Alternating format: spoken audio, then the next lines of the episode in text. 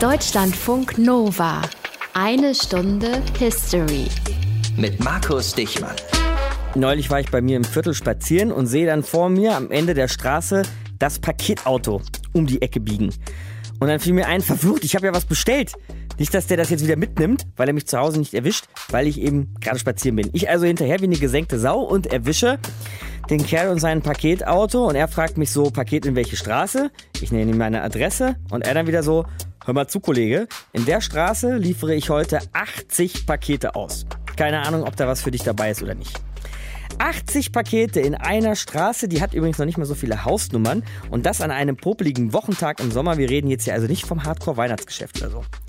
Aber klar, ich meine, wenn man mal einen Moment drüber nachdenkt, ist das völlig logisch. Denn der Versandhandel, speziell übers Netz, ist für uns eine ganz selbstverständliche, vielleicht die selbstverständlichste Art und Weise überhaupt im 21. Jahrhundert einzukaufen. Mit allen Vor- und auch den erheblichen Nachteilen. Ob sich Leonard Tietz das wohl hätte ausmalen können? Vielleicht schon, denke ich manchmal, weil der war ja ein findiger Geschäftsmann, der Tietz. Leonard Tietz, der vor 140 Jahren einen kleinen Gemischtwarenladen in Stralsund eröffnet hat. Und das, das ist der Stoff, aus dem Geschichte gemacht wird.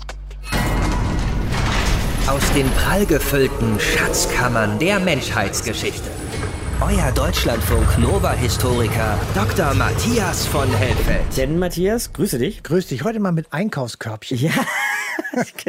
Und du könntest bei Leonard Tietz ins Geschäft gehen, denn aus diesem kleinen Laden wurde im Grunde das Shoppingmodell des 20. Jahrhunderts gemeißelt, nämlich das Warenhaus. Ja, berühmte Warenhäuser wie Karstadt, Hertie oder im Fall von Leonard Tietz sollte das später mal Kaufhof werden. Wann begann denn die Ära dieser Warenhäuser in Europa? Naja, also was ich rausgefunden habe, das war so der Beginn des 19. Jahrhunderts. Da gab es die ersten, würde man sagen, überdachten Ladenpassagen, so wäre mhm. der Begriff von heute. Ja. 1825 der Grand Bazar in Paris, das war die größte Ansammlung von Läden. In England eröffnete 1834, also kurz danach das berühmte Harrods. Oh, also, ja. mhm. Das war so etwas wie ein orientalischer Bazar mit Hunderten von Einzelhändlern und nicht eigentlich ein Warenhaus in unserem heutigen Sinne, aber die meisten Warenhaus Vorläufer, also die konkret sozusagen die Urprodukte waren, das war in Frankreich 1852 Le Bon Marché oder 1865 das Printemps. Mhm. Das erste Warenhaus von Leonard Tietz, eigentlich eher so ein kleiner Gemischwarenladen, der eröffnet eben am 14. August 1879 seine Tore. Da ist Deutschland, Matthias, gerade mal acht Jahre lang jetzt ein neuer Staat, ein Kaiserreich. Und der Reichskanzler heißt Otto von Bismarck, den kennen wir alle. Das klingt nach einer Zeit, in der ganz schön was los war in Deutschland. Und wie, kann ich dir nur sagen. Also wenn wir heute manchmal so vor uns hingrübeln und sagen, es geht alles relativ flott, mhm. das haben die Leute damals auch gesagt. Es war ein ungeheurer Aufbruch überall zu verspüren, weil die Industrialisierung voll durchgeschlagen hat. Es gab überall neue Fabriken. Es war ein starkes Wachstum in den Städten. Man nennt das Urbanisierung. Es gab einen Rückgang der Agrargesellschaft und es galten zu der Zeit die Sozialistengesetze. Also die Aktivitäten der SPD waren verboten, weil ein offenbar angeblich möglicherweise zur SPD gehörender Täter ein Attentat auf den Kaiser verübt hat. Und es wurden in dieser Zeit unglaublich viele Dinge entwickelt, die für die damaligen Menschen total revolutionär waren. Also eine Straßenlaterne wow. erleuchtete. Mhm. Die erste Elektrolokomotive fuhr, und zwar auf der Berliner Gewerbeausstellung. Auch nicht schlecht. Edison brachte die Glühbirne zum Leuchten. Ein Herr Woolworth eröffnete in New York einen 5-Cent-Laden. Und schließlich Philipp Rosenthal, der berühmte Rosenthal, gründete eine Porzellanmalerei. Also Aufbruch in eine neue Zeit steht drüber. Also das ist eine Phase, Matthias, die können wir vielleicht äh, Boom Phase nennen. Jede Menge neue Entdeckungen und neue Geschäftsmodelle. Und da zählt diese Gründung von Leonard Tietz vielleicht auch zu dieser Geschäftsgründung. Ja, und erstaunlicherweise machte das nicht in einer Boomtown, sondern irgendwo ganz am Rande, nämlich in Stralsund. Mhm. Das gehört zu Preußen seit 1815 und er gründet in den folgenden Jahren weitere Warenhäuser und dann eben auch nach und nach in den Industriezentren.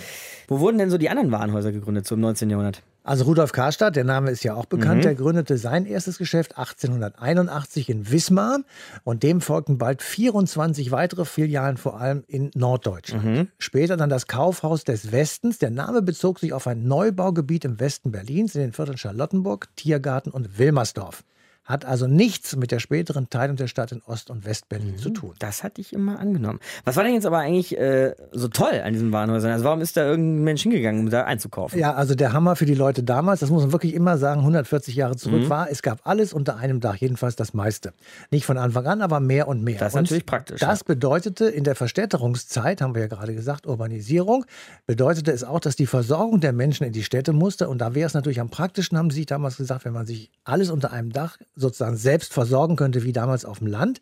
Also schien das verlockend zu sein, solche Angebote unter einem Dach zu vereinigen. Und das passte total in die Zeit und war tatsächlich ein Inbegriff der Moderne. In diese Boomphase passte das Warenhaus, aber ohne Boomstadt. Gleich geht's hier nach Stralsund in eine Stunde History. Na, dann gucken wir uns das doch mal an, wie der kleine Onkel Leonhard Laden in Stralsund, in dem alles angefangen hat, ausgesehen hat. 1879, eine Stunde History hier, der gemischt Warenladen von Leonhard Tietz und Christine Werner nimmt uns mit. Guten Tag, Herr Tietz. Guten Tag, Frau Roman. Womit kann ich dienen? Schön haben Sie es hergerichtet. Endlich gibt es ein gutes Angebot in Stralsund.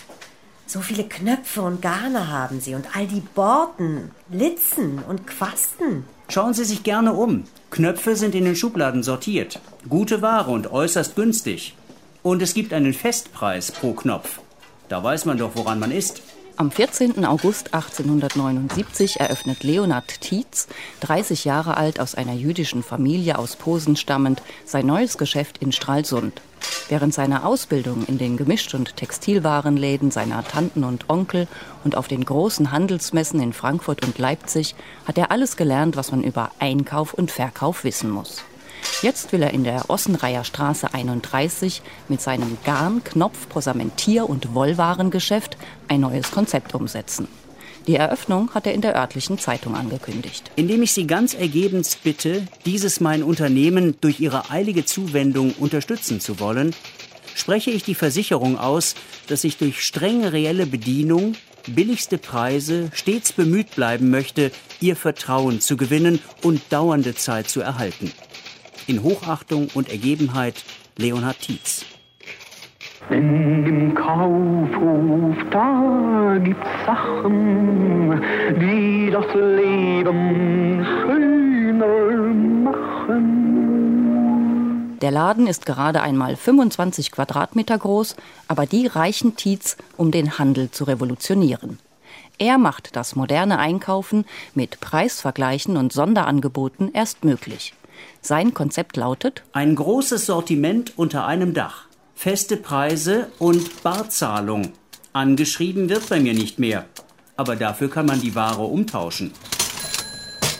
Bis dahin werden Preise ausgehandelt und die Kunden lassen oft anschreiben. Das ist für den Händler schlecht kalkulierbar und er muss die Kreditkosten auf die Preise aufschlagen. Weil Tietz nur Bargeld nimmt, kann er die Ware günstiger anbieten. Er kalkuliert außerdem schärfer und erhöht durch ständige Sonderangebote seinen Umsatz. Bei ihm gibt es so etwas wie eine Tiefpreisgarantie. Die Kunden sind begeistert. Es läuft für Leonhard Tietz. Er baut ein Filialsystem auf, eröffnet ein Geschäft nach dem anderen.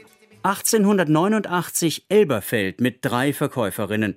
1890 Barmen und Koblenz. 1884 Schweinfurt. 1888 Amberg, Häuser in Aachen, Bonn, Düren, Krefeld, Mainz und Remscheid. 1891 dann das erste Haus in Köln. Dort sind fünf Tage nach der Eröffnung Regale und Lager leer. 1911 Kassel und am 14. April 1914 der Neubau in der Kölner Hohe Straße. Ein Traum. Zu der Zeit Europas größtes und modernstes Warenhaus mit einem kompletten Sortiment. Und mit der ersten Rolltreppe in einem deutschen Kaufhaus. Leonhard Tietz wandelt seine Firma in eine Aktiengesellschaft um. 1929, 50 Jahre nach der Eröffnung des Geschäfts in Stralsund, gehören der Leonhard Tietz AG 43 Warenhäuser sowie eigene Fabriken.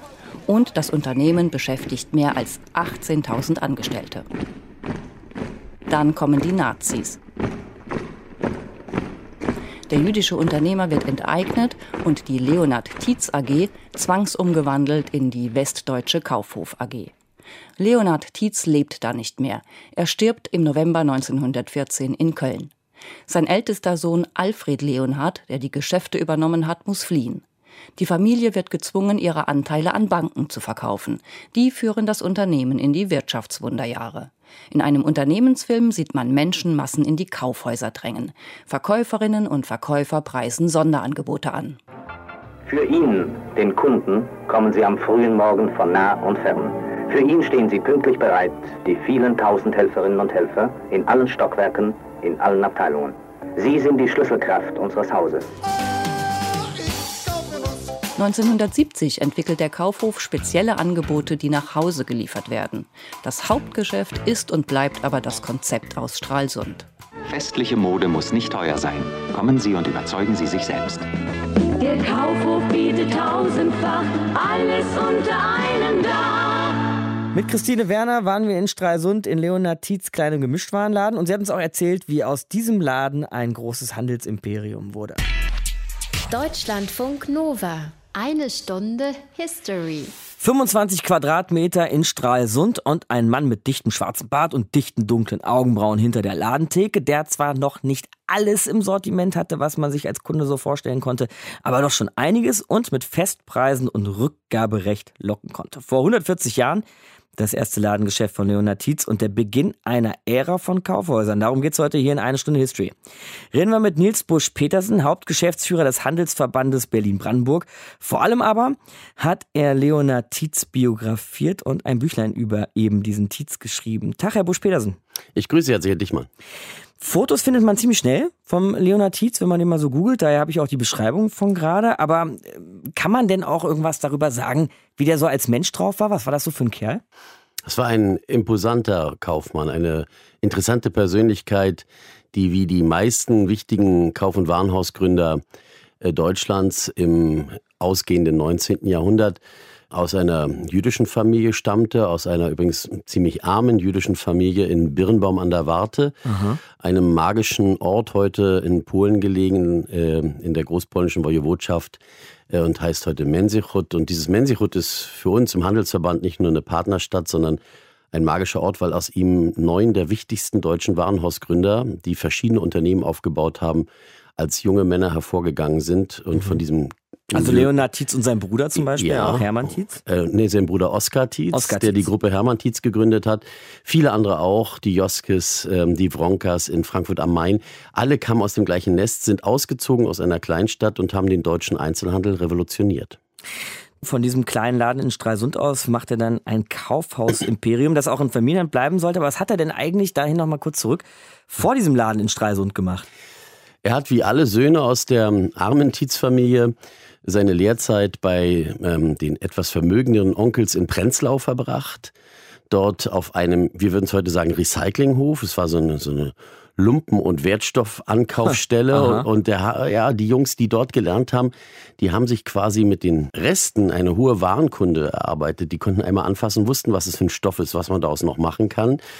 Diese harte, aber sehr lehrreiche Schule hat er absolviert, hat sich dann kurzzeitig selbstständig gemacht mit einem Kompagnon in Frankfurt an der Oder mit einem ersten Geschäft, schloss dann aber sich immer enger und dann schließlich in der Ehe zusammen mit Flora Baumann, auch aus Birnbaum gebürtig.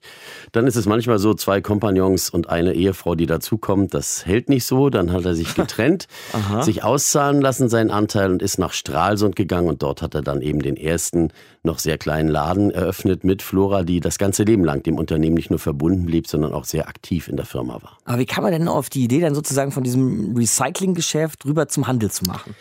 Also Einzelhandel war natürlich immer eine, eine Domäne auch äh, jüdischen Unternehmertums, auch wegen der nicht so starken Zugangsbeschränkungen wie vielleicht im Handwerk oder in anderen Gewerben.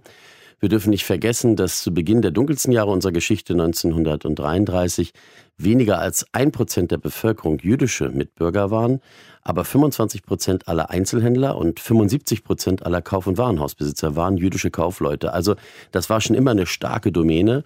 Und damals lag wirklich in der Luft, äh, neue Modelle auszuprobieren. Und fast alle haben mit dem begonnen, mit dem auch 1879 dann Leonard begonnen hat, nämlich mit einem Weißwirk-Wollwarengeschäft, in dem auch Posament, Tiersachen und äh, ähnliches verkauft wurden. Also sozusagen, wir würden heute, sowas gibt's gar nicht mehr, ja. oder kaum noch, sagen, alles Mögliche um die Textilie herum, aber vor allen Dingen auch Knöpfe und Zierat und Vieles davon ist übrigens sogar in dem Geschäft unterm Dach selber hergestellt worden, auch damals eine neue Idee.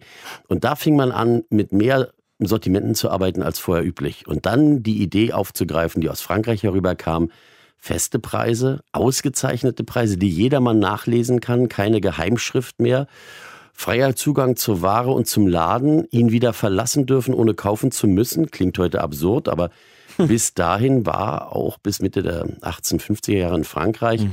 war sozusagen die Revolution ein Schild an den Laden zu schrauben, auf dem stand Entrée libre, freier Eingang, weil ansonsten das Gewohnheitsrecht galt, wenn ich einen Laden betrete, muss ich auch was kaufen.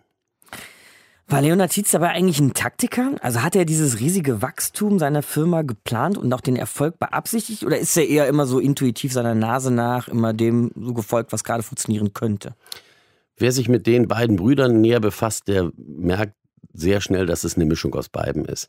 Da war wirklich Strategie hinter, auch strategisch, wohin dehne ich mich aus, in welche Gegend Deutschlands gehe ich. Ich habe mal von einem britischen Historiker eine Landkarte gesehen, der das noch richtig schön dargestellt hat, wie gerade die Jungs aus Birnbaum an der Warte quasi das Reich in Anführungsstrichen unter sich aufgeteilt hatten und man ging sich immer aus dem Wege und kam nicht ins Gehege, sowohl unter den Brüdern als auch mit den anderen, mit denen man befreundet war. Aus heutiger Sicht wäre das fast schon ein Fall fürs Kartellamt, ja. aber sowas gab es damals noch nicht. Man hatte sich wirklich ähm, das Land eingeteilt. Das sieht man daran, dass er erste Expansionsversuche ins Süddeutsche gerichtet hatte, nördliches Bayern.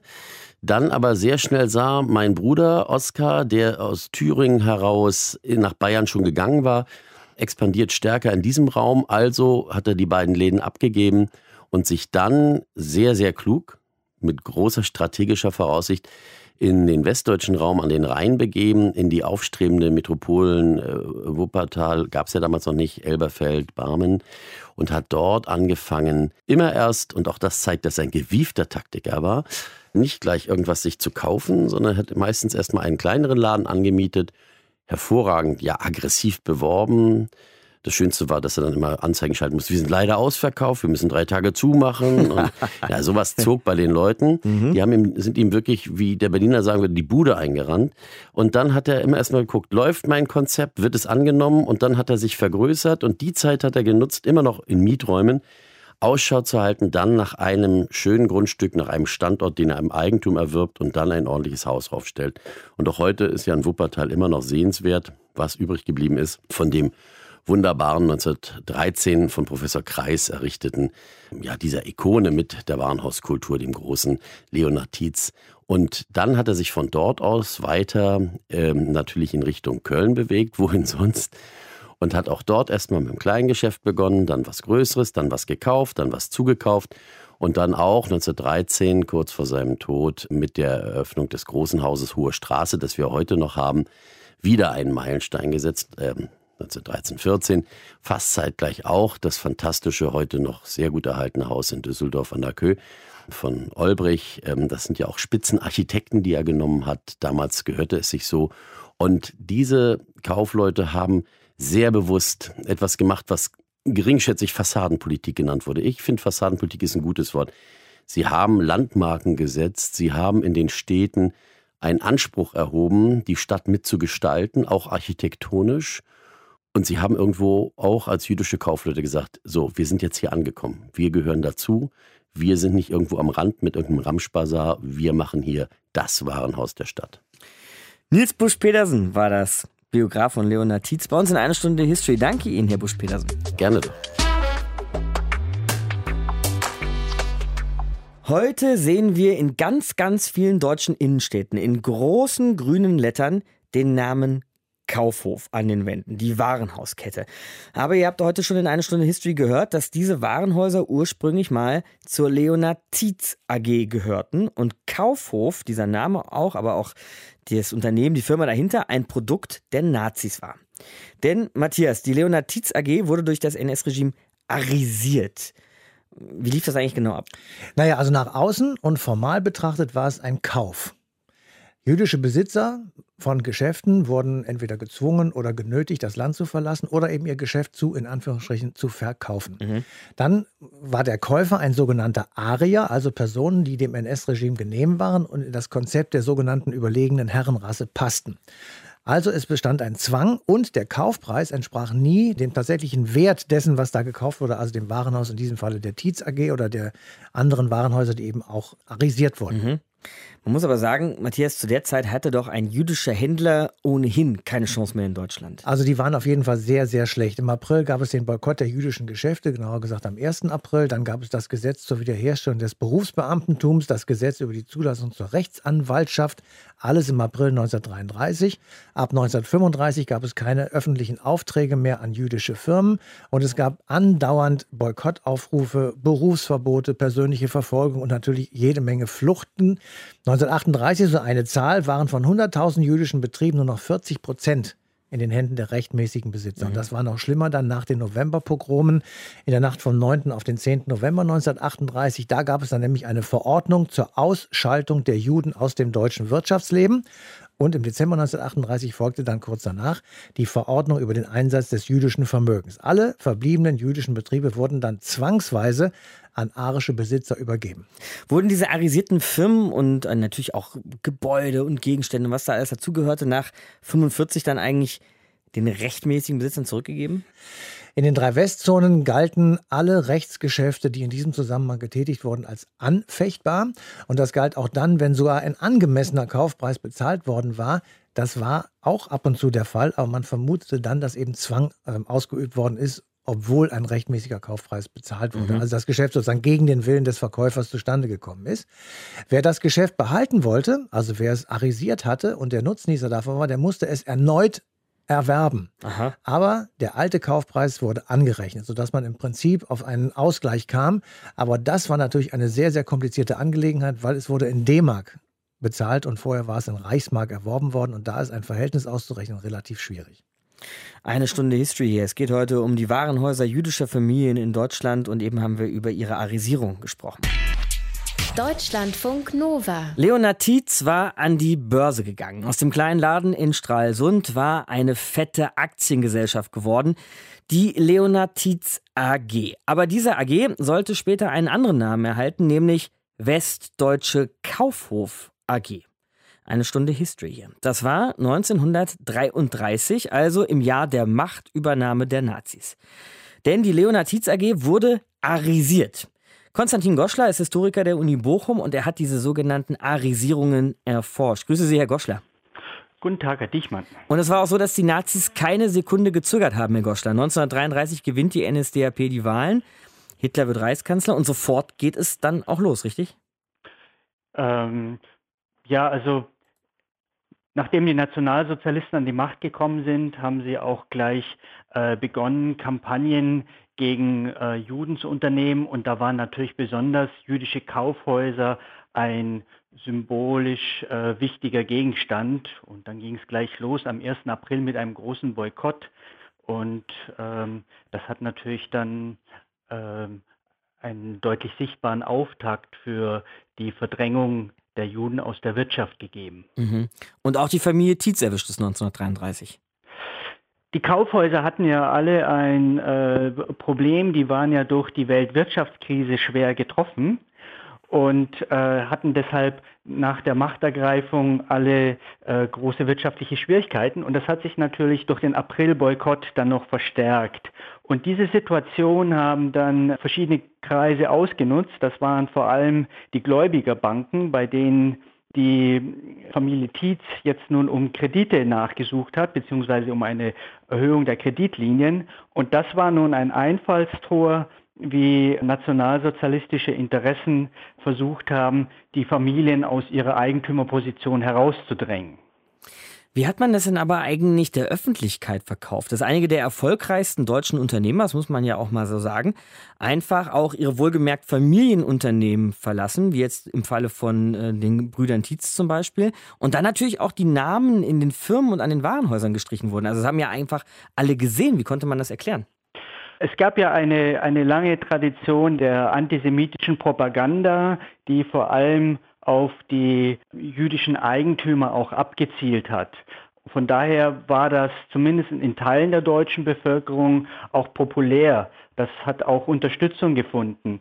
Also hier muss man ein bisschen differenzieren, weil es auch Leute gegeben hat, die haben gerne dort eingekauft, die hatten günstige Preise und gutes Angebot.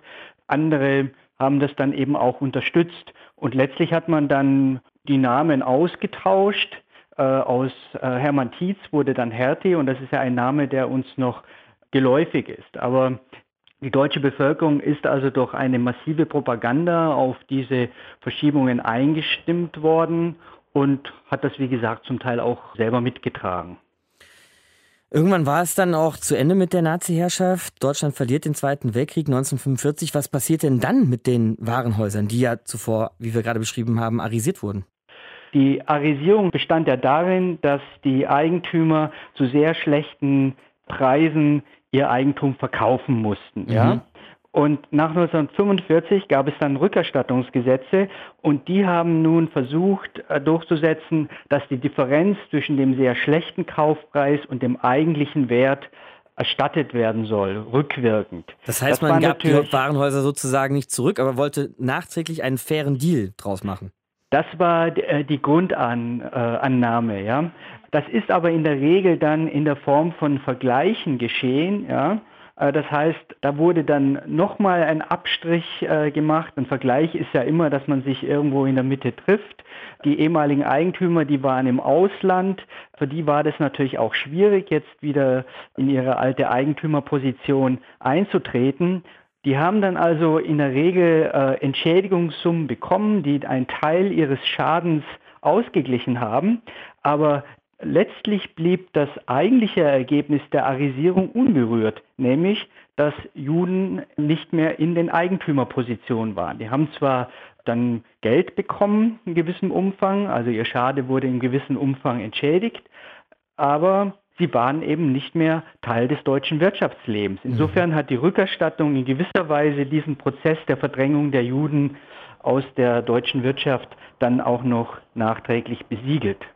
Gilt das für die Bundesrepublik ähm, genauso wie für die DDR, Herr Goschler? Weil wenn man sich das mal auf einer Landkarte anschaut, dann standen jetzt zum Beispiel die Warenhäuser so aus der Linie von Leonard Tietz, die standen im heutigen Nordrhein-Westfalen, also Köln, Aachen, Wuppertal, Düsseldorf und so weiter. Und die aus der Linie Hermann Tietz ja vor allem zum Teil eben auch in Berlin, also dann später DDR. Ja, also auf dem Gebiet der Bundesrepublik galten alliierte Rückerstattungsgesetze. Da hat also im Prinzip eine Rückerstattung stattgefunden, die aber meistens die Form finanzieller Entschädigung angenommen hat. Das hat man ja dann später nach 1990 anders gemacht, wo dann der Grundsatz Rückerstattung vor Entschädigung galt.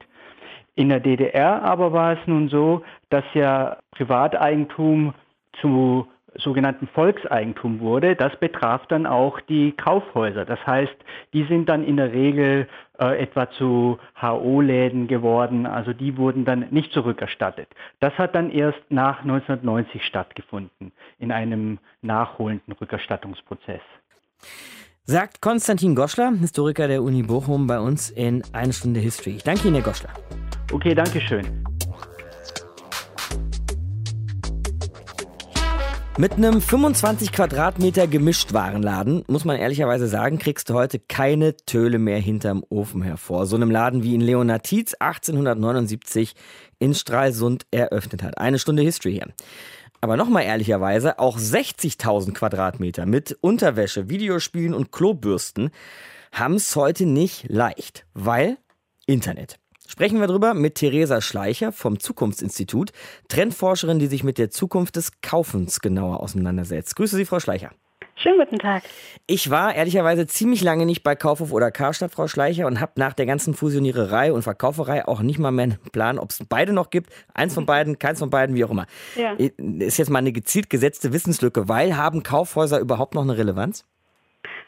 Äh, Kaufhäuser haben auf jeden Fall noch eine Relevanz, aber sie sind im Moment sehr im Wandel. Also das Thema Vernetzung und Internet ist natürlich omnipräsent und die Frage ist in der heutigen Zeit, wenn man sich als Warenhaus definiert, also ein Handel, der sich rein über Produkte und Waren definiert, in einer Zeit, in der man eigentlich überall Produkte herbekommt, mhm. dann muss man sich natürlich darüber Gedanken machen, wie kann das in Zukunft aussehen, wenn einfach sehr, sehr viele Dinge sich heutzutage und vor allem in Zukunft verändern. Kann das denn noch so aussehen wie jetzt ein klassischer Kaufhof oder Karstadt? Also wirklich dieses Warenhaus in der Innenstadt? In der Innenstadt, das denke ich schon. Also im Moment haben mhm. wir ja das Szenario, dass man ganz, ganz viel über die Einöden in den Innenstädten spricht. Und ähm, da sind ja sehr, sehr viele schlaue Menschen daran zu schauen, wie kann man es schaffen, dass der Handel in den klassischen Einkaufspassagen und in der Innenstadt wieder funktioniert. Und da gibt es schon wirklich spannende neue Konzepte. Die Frage ist, ist das das Warenhaus, so wie es per se ist, das äh, glauben wir eher weniger, weil einfach die Anforderungen heutzutage andere sind. Mhm. Was ist es dann stattdessen? Sagen wir mal, wir nennen das Shared Spaces oder auch Lifestyle Hubs ähm, schöne englische Begriffe, ja. die im Prinzip äh, sagen, dass ähm, man sich den heutigen Bedürfnissen der Kunden stärker annähern muss und das nicht nur im Bereich, ich kaufe jetzt etwas ein, sondern ähm, ich arbeite dort, ich äh, lebe dort vielleicht auch, ich bringe dort meine Kinder zur Kita. Ähm, all diese Dienstleistungen müssen einfach verstärkt auch in solche Konzepte mit einfließen. Also eine ultimative Mall vielleicht? Eine, eine, eine ultimative Mall, ja, wenn man nach dem amerikanischen Konzept geht, wobei man da natürlich schauen muss, wie kann man das vor allem in Deutschland neu übersetzen und wie kann man das vor allem in eine digitale Welt auch nochmal stärker tragen, weil wir alle sind mittlerweile einfach, mhm. einfach vernetzt. Und ich glaube, das ist auch ein großer Unterschied, wo ja Karstadt Kaufhof auch dran sind, das ganze Thema Digitalisierung auch voranzutreiben. Eine Mall per se ist ja jetzt auch erstmal nicht wirklich äh, vernetzt und, mhm. und, digital und äh, da kriegen auch die Malls heutzutage große Probleme. Ein Laie wie ich würde ja davon ausgehen, dass Onlinehandel einfach immer noch größer werden wird. Absolut, also das zeigen, das zeigen ja auch die Zahlen im Moment. Also tatsächlich, wenn man von heute ausgeht und in die Zukunft schaut, dann sieht man das einfach in sehr, sehr vielen Branchen, dass da wahnsinnig viel Geld ausgegeben wird und dass die Tendenz da auch noch steigend ist. Äh, wir haben eine Prognose gemacht bis 2023 und da zeigen sich in den klassischen Kategorien, also Fashion, Elektrogeräte, wahnsinnige Zuwächse noch im, im Bereich äh, Onlinehandel. Ähm, nichtsdestotrotz sieht man auch einen gewissen Gegentrend. Mhm. Ähm, man sieht auch, dass das Thema Erlebnisfläche und das Thema Nachhaltigkeit und persönlicher Kontakt immer wichtiger wird. Und selbst die großen, die man ja kennt, also die klassischen Online-Händler wie Amazon äh, oder Zalando, arbeiten ganz viel mit stationären Händlern heutzutage zusammen und sind ja selbst auch stationär in Erlebnisformaten heutzutage verfügbar. Und da sieht man schon, dass Onlinehandel allein heute eigentlich nicht mehr reicht. Mhm. Und da Sie die Nachhaltigkeit gerade schon angesprochen haben, Frau Schleicher, könnte man ja nochmal eine Lanze aufbrechen für sowas wie ein Kaufhaus. Denn ich habe neulich mit einem Postboten bei mir in der Straße geklönt und er meinte, er liefert allein heute in dieser Straße 80 Pakete aus. Wenn wir mal dran denken, was das so für den Verkehr und mhm. die Städte bedeutet und die CO2-Emissionen und so weiter und so fort. Ist da nicht eigentlich sowas wie ein Kaufhaus wieder the place to be? Hm, ich glaube, das kann man nicht pauschalisieren. Also tatsächlich wird ja auch im Bereich Mobilität und Logistik sehr, sehr stark an nachhaltigen Konzepten gearbeitet. Ich selber wohne in Berlin. Wir haben wahnsinnig viele E-Bikes mittlerweile hier auf der Straße. Es wird sehr, sehr viel mit Fahrrädern ausgeliefert, mit Elektroautos. Ähm, also da wird ja wahnsinnig viel getan, mhm. um tatsächlich auch äh, den CO2-Ausstoß dann äh, dem entgegenzuwirken, weil man einfach merkt, alles wird mobiler. Ähm, nicht in dem Sinne, dass man über das Smartphone einkauft, sondern tatsächlich wird der Handel auch äh, mobiler, beweglicher und auch das Einkaufen wird beweglicher. Und man erwartet heutzutage einfach, dass es möglich ist, etwas zu bestellen und das kommt dann innerhalb eines Tages äh, nach Hause geliefert. Dann nehmen wir nochmal das andere Argument auf, was vielleicht für die Kaufhäuser spricht, haben Sie ja auch gerade gesagt, diese persönliche Komponente, dass man jemanden trifft und berät. Das kann online natürlich nicht bieten. Das stimmt, ja. Die persönliche Nähe ähm, und tatsächlich das Dinge anfassen und Dinge erleben, das ist was, was online einfach so nicht abholen kann. Und ähm, deshalb gibt es ja auch da speziell von den Online-Händlern auch eine Erweiterung, indem man sagt, wenn es um das Erlebnis per se geht, dann ist äh, der stationäre Handel ein ganz großes Thema und da sind Warenhäuser natürlich auch weiterhin gefragt, wenn sie sich dem anpassen. Also es gibt ganz tolle Beispiele, Showfield beispielsweise in den USA, die sich einfach komplett als Erlebnishaus verstehen und viele kleine einzelne Produkte von Startups und von größeren Händlern, die sonst nur digital vorhanden sind, in großen Erlebnis Räumen ähm, wieder neu erfinden. Und da gehen die Leute dann natürlich gerne extra hin. Sagt Theresa Schleicher vom Zukunftsinstitut, Trendforscherin, mit der wir uns gerade hier in eine Stunde History über die Zukunft des Kaufens unterhalten haben. Danke Ihnen, Frau Schleicher. Sehr gerne. Deutschlandfunk Nova. Eine Stunde History. Kaufhof gibt es immer noch. Was als Gemischtwarenladen von Leonard Tietzmer begann, von den Nazis dann arisiert und dann irgendwie mehr oder weniger, sage ich vorsichtig, wieder normalisiert wurde, gibt es eben heute immer noch, heißt heute Galeria Karstadt Kaufhof und ist aktiv sowohl online wie auch immer noch in einigen Kaufhäusern, die ihr euch in den Innenstädten, wo auch immer ihr wohnt, angucken könnt. Matthias, wie kam es denn zu dieser Transformation dieses Unternehmens? Ja, das war 2008 im Herbst. Da wurde also die Kaufhof Warenhaus AG, so hieß die damals, in Galeria Kaufhof GmbH umgetauft und umbenannt durch Zusammenschluss, durch Aufkäufe. Dann gab es allerlei Gerüchte über die Zukunft und schließlich im September 2015 den Verkauf an ein kanadisches Handelsunternehmen. Also es war so ein Hin- und Hergeschiebe mhm. dieses gesamten Unternehmens. Es erfolgten dann Eröffnungen und Schließungen. Man konnte kaum noch richtig hinterherkommen, aber so richtig rund und wollte es in diesem neuen System einfach nicht laufen. Irre viel Berichterstattung auch, was auch gezeigt hat, dass es wirklich viele Leute beschäftigt auch. ja, natürlich. Für, also für viele etwas ältere Semester äh, äh, ist Kaufhof, Hertie, Karstadt, das sind hm. die großen Warenhäuser, wo man hinging, um sich eine Hose Aber zu kaufen. Aber vielleicht auch die ja. jüngeren Semester, die da gearbeitet haben, auch das, auch viele Arbeitsplätze das. im Spiel. Und ne? das wurde noch viel schlimmer, ähm, als dann im Juli 2018 die Signa Retail den ganzen Laden übernommen hat. Und die besaß davor schon die Karstadt Warenhaus GmbH. Und so kamen eben die beiden Namen Kaufhof und Karstadt zusammen. Richtig viel besser lief es aber anschließend auch nicht, ne? Muss man traurigerweise sagen. Denn das Weihnachtsgeschäft 2018, das hast du ja gerade eben erwähnt, war derartig mau, sodass Anfang 2019 ein Sanierungskonzept mit Stellenstreichungen und einem Ausstieg aus dem Flächentarifvertrag erfolgen musste. Und der ganze Hintergrund war jedenfalls zum Teil das Online-Geschäft, mhm. das eben dann tatsächlich auch Mord in die Kasse schlug. Und es gab ein neues Konzept und auch einen neuen Namen, endlich mal wieder. Das Ganze heißt dann Galeria Karstadt Kaufhof. Mhm. Über dieses Verhältnis von Warenhäusern und Onlinehandel haben wir ja auch gerade schon gesprochen. Denkst du, das hängt zusammen? Naja, also es hängt natürlich alles immer wieder mit jedem zusammen, das klar. ist klar. Also man kann das nicht genau sagen, aber die Innenstädte sind nicht mehr so attraktiv. Das waren ja die alten Standorte der Warenhäuser. Die sind hauptsächlich nicht mehr attraktiv für junge Leute, die eben einkaufen gehen, sondern die gehen möglicherweise eher in Malls oder in Einkaufszentren, die da meistens an den Stadträndern liegen, weil die viel Platz brauchen. Und die mhm. gibt es in den Innenstädten nicht. So, und deswegen sind die da sehr attraktiv geworden. Die Häuser in den Innenstädten haben große Schwierigkeiten Möglichkeiten und online geht steil. Das heißt, äh, wir sehen ja die Berge von Pakete, die jedes Jahr größer werden und wir schicken alles immer schön hin und her, aber die Häuser selber sind nicht mehr gefragt und deswegen gibt es dann natürlich einen Zusammenhang, aber es ist nicht die alleinige Ursache. Danke dir, Matthias. Das war die eine Stunde History für diese Woche. Wir machen einen heftigen Sprung zur nächsten Woche und sprechen mal wirklich über was ganz anderes. Wir gehen auch sehr, sehr weit zurück in der Zeit. Ich muss mal gerade überlegen, 1940 Jahre, wenn ich mich nicht irre, zum Ausbruch des Vesuvs. Markus Dichmann ist mein Name. Bis dann, macht's gut, ciao. Deutschlandfunk Nova. Eine Stunde History. Jeden Montag um 20 Uhr. Mehr auf deutschlandfunknova.de.